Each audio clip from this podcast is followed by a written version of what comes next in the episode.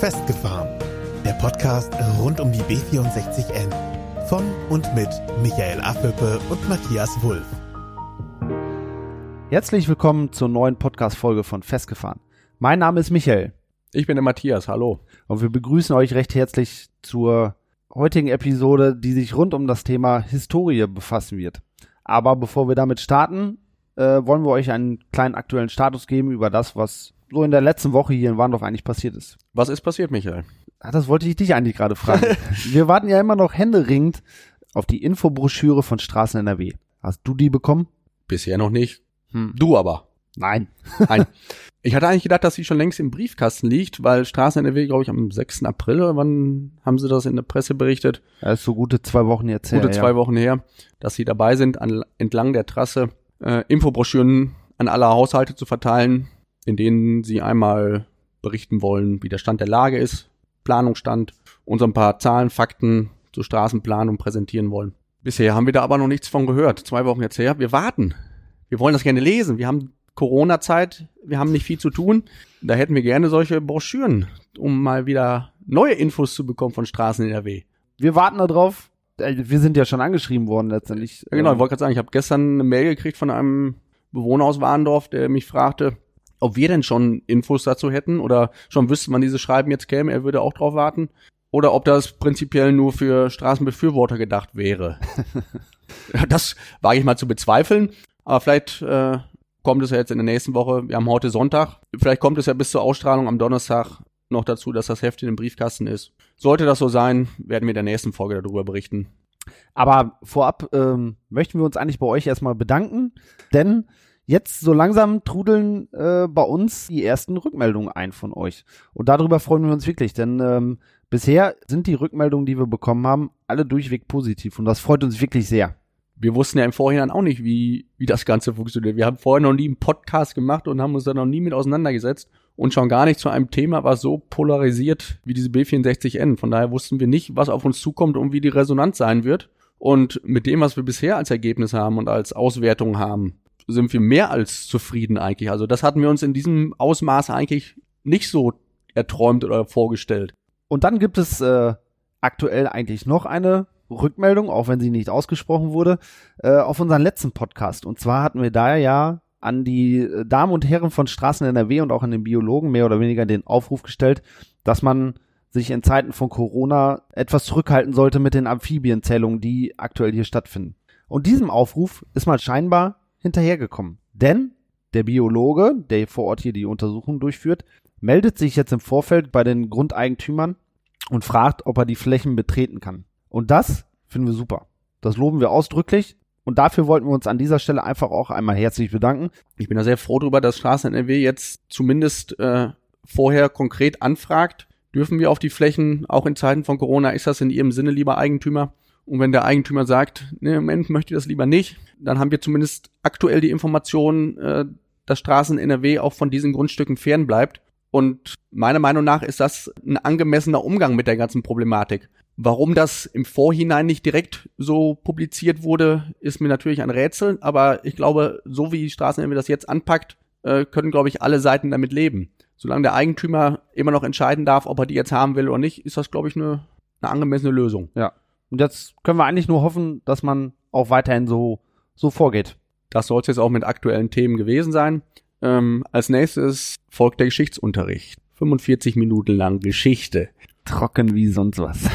liebe Schülerinnen, liebe Schüler, bitte setzen Sie sich hin. Auf die Begrüßung des Lehrkörpers verzichten wir hiermit.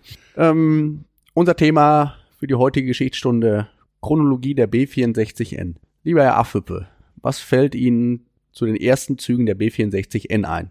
Ja, was fällt mir dazu ein? Letztendlich ähm, die Straße oder die, die äh, Idee zur B64N ist irgendwo in den 60ern irgendwo gegründet oder äh, entstanden. In den 19, 1980ern gab es zur B64N eigentlich keine direkte Planung, sondern es war tatsächlich damals eher der Gedanke, dass die A43 ausgebaut werden sollte in unsere Richtung, also in Richtung Richtung Warndorf, Richtung Osten vom Münsterland. So muss, muss man das eigentlich ganz genau sagen. Es sollte eine Ost-West-Verbindung geben zwischen Münster und im Prinzip Bielefeld die Richtung. Ja. Und da sollte die A43 herlaufen Und da wurde zumindest drüber nachgedacht, das wurde aber relativ schnell wieder ad acta gelegt, weil es scheinbar lokale Widerstände in den 80ern gegeben hat, die dafür gesorgt haben, dass dieser Plan erstmal äh, nicht mehr weiter verfolgt wurde. Und dann schwenkte man in den 90ern darauf um und, und sagte, ja gut, wenn wir die A43 da nicht durchziehen können, dann gucken wir mal, dass wir eine andere Verbindung zwischen Ost und West herkriegen, zwischen Münster und Bielefeld und äh, beschränken uns mal einfach bei unseren Planungen erstmal auf so ein paar Ortsumgehungen oder Ortsumfahrungen. In Warendorf, in Behlen, in Herzeburg-Klaholz und äh, sprechen dann auch mal über Zwischenstücke zwischen diesen beiden oder zwischen diesen beiden oder zwischen diesen mehreren Orten. Und das war so in den 90ern der Stand. Und in 2003 ist dann die B64N oder die Planung zur B64N im Bundesverkehrswegeplan 2003 zurückgestuft worden. Ursächlich dafür war laut der äh, rot-grünen Regierung zu der Zeit die doch deutlich erhöhten Widerstände entlang der Orte, die sich ganz klar gegen diese B64N-Planung ausgesprochen haben. Jetzt sind wir an einem Punkt, in dem wir uns seit 2016 im Prinzip befinden. Dort wurde nämlich der neue Bundesverkehrswegeplan mit Namen BVWP 2030 aufgestellt. Und in diesem Verkehrs Bundesverkehrswegeplan wurde die B64 in ihrem Ausbaustandard 2 plus 1, das heißt eine dreispurige Ausbauvariante, in den vordringlichen Bedarf hochgestuft. Also wir befinden uns seit 2016 mit der Planung wieder im vordringlichen Bedarf. Was heißt, äh, es gibt im Bundesverkehrswegeplan mehrere Einstufungen von Infrastrukturprojekten. Der vordringliche Bedarf ist der Bedarf in der obersten Kategorie, will ich es mal nennen. Da sind angeblich die Projekte drin gelistet, die besonders notwendig, besonders dringend, besonders erforderlich sind. Oder so erscheinen. Und genau diese Pläne wurden uns dann auch im Jahr 2017 war es, glaube ich, in Warndorf präsentiert. Also die Pläne, wie 2017 der Stand der Entwicklung, der Stand der Planung war wurden damals im Theater am Wald präsentiert. Seitdem spricht das Planungsbüro, also Straßen NRW, davon, dass als nächster Schritt das Planfeststellungsverfahren ausgelegt werden soll. Und das Planfeststellungsverfahren ist letztendlich nichts anderes wie eine Baugenehmigung. Eine Baugenehmigung für eine Straße. So genau. muss man sich das, so kann man es, glaube ich, am besten und am einfachsten erklären. Der vordringliche Bedarf, in dem es im Bundesverkehrswegeplan eingestuft ist, regelt eigentlich nur, dass aktuell die Planung für dieses Straßenbauprojekt vorangetrieben werden darf. Mehr noch nicht, also der Bau ist gesetzlich noch nicht manifestiert, sondern es geht erstmal nur darum, dass geplant werden darf. Ist eine, eigentlich ein, nur eine Priorisierung. Und Stand jetzt warten wir einfach darauf, dass das Planfeststellungsverfahren irgendwann beginnen soll. Das ist der Stand der Dinge aktuell. So ganz das Thema mit der Historie wollen wir damit aber noch nicht abschließen, denn auch wir haben uns natürlich ähm, entlang der entlang der Trassenführung mal ein bisschen auf den Weg gemacht und mal auch die Leute befragt, denn es kursiert im Internet auch auf den sozialen Medien, zum Beispiel in, in Facebook, äh, oft das Gerücht, dass wir können jetzt in diesem Fall tatsächlich nur für den Warndorfer Bereich sprechen, dass entlang der Trassenführung die Grundstücke, die dort gebaut wurden, günstiger verkauft wurden, da die Leute ja wussten, dass eine Umgehungsstraße kommen wird ja, dieses Argument kommt immer dann zum Vorschein, wenn es darum geht, dass die Bewohner in den Wohngebieten in Warndorf, Hanseviertel, Lentroppering, Lentroppering, Südring, Heuviertel, Vogelviertel, dass äh, die Leute sich beschweren über die Planung der B64N, wie sie bei denen vor der Haustür realisiert werden soll. Da kommt oft die Peitsche raus, in der genannt wird, ihr habt euch gar nicht zu beschweren, ihr wusstet ja damals, wo ihr die Grundstücke gekauft habt, was da gebaut wird. Und außerdem habt ihr eure Grundstücke auch günstiger bekommen. Von daher müsst ihr euch jetzt nach 20 oder 30 Jahren nicht darüber aufregen. Das haben wir auch gehört und haben gedacht, das müssen wir da erstmal gucken, ob das wirklich so gewesen ist. Und am besten kann man das herausfinden, wenn man wirklich die fragt, die damals die Grundstücke gekauft haben in dem entsprechenden Wohnviertel, zum Beispiel im Hanseviertel.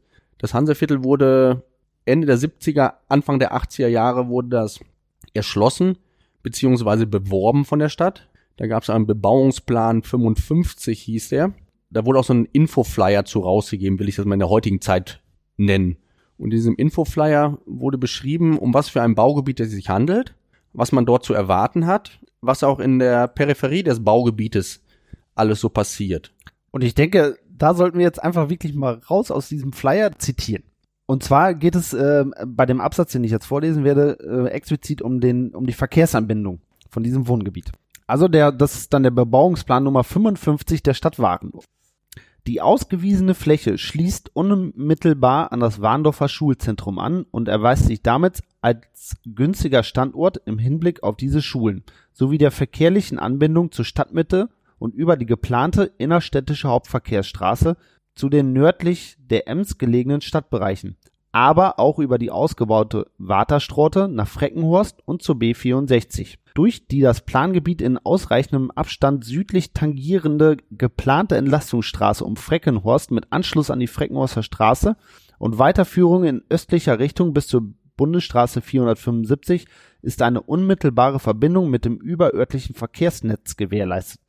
Da steht jetzt erstmal drin geschrieben, dass man über eine Freckenhorster Umgehungsstraße nachgedacht hat zu dem Zeitpunkt. Eine B64N ist in diesem Flyer nie ein Thema gewesen. Aber scheinbar war damals schon wir reden hier vom Jahr 1978, wo der Flächennutzungsplanentwurf der Stadt Warndorf entwickelt wurde. Schon damals sprach man von dem Ausbau, dem geplanten Ausbau der Waterstraße. Wir haben jetzt das Jahr 2020. Michael, du kommst da öfter her. Ist ausgebaut? Wasserstraße ist bis heute nicht ausgebaut worden. Man muss aber jetzt dazu sagen, die Stadt Warndorf ist im Besitz der Flächen entlang der Wasserstraße. Wenn man mit dem Fahrrad oder mit dem Auto dort unterwegs ist und fährt ähm, aus dem Hanseviertel raus, Richtung Warndorf wieder rein, also ähm, Richtung, Richtung K3, der muss mal auf der rechten Seite entlang der Flächen gucken. Der findet in den Ackerflächen Gullideckel. Das ist nichts anderes, als dass dort damals, zu der Zeit, in, irgendwo in den 80er Jahren, schon Kanäle verlegt worden sind, um die Wasserstraße auszubauen. So wurde es den Anwohnern im Hanseviertel oder den potenziellen Grundstückskäufern im Hanseviertel ja auch äh, versprochen. Quasi versprochen und auch ähm, beworben. Also, dass, dass sie dadurch eine schnelle Verbindung zur B64 und eine schnelle Verbindung nach Freckenhorst bekommen, das ist eigentlich das, was damals präsentiert wurde. Da war keine Rede von einer B64N und von einer fünfspurigen Straße, wie sie jetzt geplant ist, um den Bereich Hanseviertel. Also wenn, wenn die Leute aus dem Hanseviertel jetzt in ihrem Garten sich befinden und Richtung Süden, Richtung Freckenhorst gucken, dann gucken sie auf eine Ackerfläche jetzt noch. Da soll aber demnächst die Freckenhorst-Umgehung zweispurig her und die B64N dreispurig herlaufen. Das heißt, wir sprechen von fünf Spuren und laut Informationen von Straßen NRW nimmt das eine Fläche ein auf einer Breite von über 60 Metern. Das muss man sich vorstellen. Wer jetzt behauptet, die Anwohner hätten das damals gewusst, woher sollten sie das wissen? Das ist einfach eine Behauptung, die überhaupt nicht stimmt. Die Bewohner im Hanseviertel und in den anderen Wohnvierteln sind auch gefragt worden, ob sie ihre Grundstücke günstiger bekommen haben. Nein. Zumindest konnte keiner, der befragt wurde, äh, bestätigen, dass er die Grundstücke günstiger bekommen hat. Ja. Vielleicht gibt es welche, wo irgendwelche anderen Verhandlungen gemacht wurden, aber die, die von der Bürgerinitiative IWS befragt wurden, haben sich zurückgemeldet und haben gesagt, also wir haben damals nichts günstiger bekommen. Warum sollten wir auch was günstiger bekommen? Es gab ja überhaupt keinen angekündigten Mangel der Grundstücke. Es lag kein Mangel vor. Und äh, ich glaube, die haben schon ein Recht darauf, sich zumindest äh, kritisch zu dieser Planung jetzt zu äußern. Also den Vorschlag haben wir, ihr habt's gewusst und ihr habt's günstiger gekriegt, ähm, möchte ich so zumindest nicht mehr stehen lassen, wenn man, wenn man sich mal den Bebauungsplan der Stadt Warndorf ansieht und was damals verkündet wurde. Wer sich das Ganze jetzt ein bisschen schwer vorstellen kann, und das, äh, das kann ich durchaus nachvollziehen, dem geben wir einen kleinen Tipp mit auf diesen Weg. Und zwar, geht mal bitte auf YouTube und sucht dort nach der L547. Das ist die Ortsumgehung für Freckenhorst. Und die wird dort animiert dargestellt. Und auch in dem Bereich vom Hanseviertel wird die ja dann oben äh, an der Freckenhorster Straße angeschlossen. So ist der Plan. Das, diese Animation zeigt aber sehr gut, wie letztendlich nachher die parallel verlaufende B64N in diesem Bereich dann auch aussehen wird. Und dort reden wir dann, wie du das vorhin schon erwähnt hast, über diese circa 60 Meter Ausbaubreite, die wir dort haben werden. Sehr eindrucksvoll, aber auch für mich sehr überwältigend. Überwältigend auch in dem Ausmaß, äh, dass mir eine Sache da komplett fehlt. Wo ist der Lärmschutz in dem Bereich? Es gibt keinen Lärmschutz in dem Bereich. Nicht fürs Hanseviertel oder für irgendeinen anderen Bewohner in, in der Gegend. Aber zusätzlich äh, zu dem Video von der Umgehungsstraße für Freckenhorst, gibt es auch ein separates Video zur B64N. Also auch einfach mal bei YouTube B64N eingeben und da wird ein Video erscheinen, wo der Trassenverlauf der B64N in der Vogelperspektive dargestellt ist. Ich fand's sehr aufschlussreich und das Video wurde erstellt von Straßen NRW und das finde ich eine finde ich eine positive Sache, weil das wirklich für jeden, der sich mit der Materie bisher noch nicht so beschäftigt hat, ganz klar vor Augen führt, was da geplant ist und was da gebaut wird und so kann sich jeder auch ein individuelles Bild davon machen, ob er das gut findet oder nicht gut findet. Das soll es euch jetzt gewesen sein mit Werbung für YouTube-Filme. Aber auch mit dem Geschichtsunterricht sollten wir jetzt, glaube ich, ein Ende finden. Das dürfte schon ausladend genug gewesen sein für alle. Wir freuen uns auf jeden Fall, dass ihr zugehört habt und hoffen, dass ihr auch weiterhin uns treu bleibt und uns weiterhin, wie vorhin schon erwähnt, äh, Informationen, Nachrichten, Rückmeldungen gebt und verbleiben somit mit einem mit einem sonnigen Gruß aus Warndorf und äh, wir hören uns bestimmt bald wieder. Macht's gut. Das war's für heute von Michael und Matthias. Mehr über die beiden erfahrt ihr bei Facebook und Instagram. Abonniert den Podcast, teilt ihn und nehmt Kontakt mit ihnen auf, denn die Jungs wollen wissen, was euch beschäftigt. Einfach über Facebook, Instagram oder per Mail an festgefahren-b64n at web.de.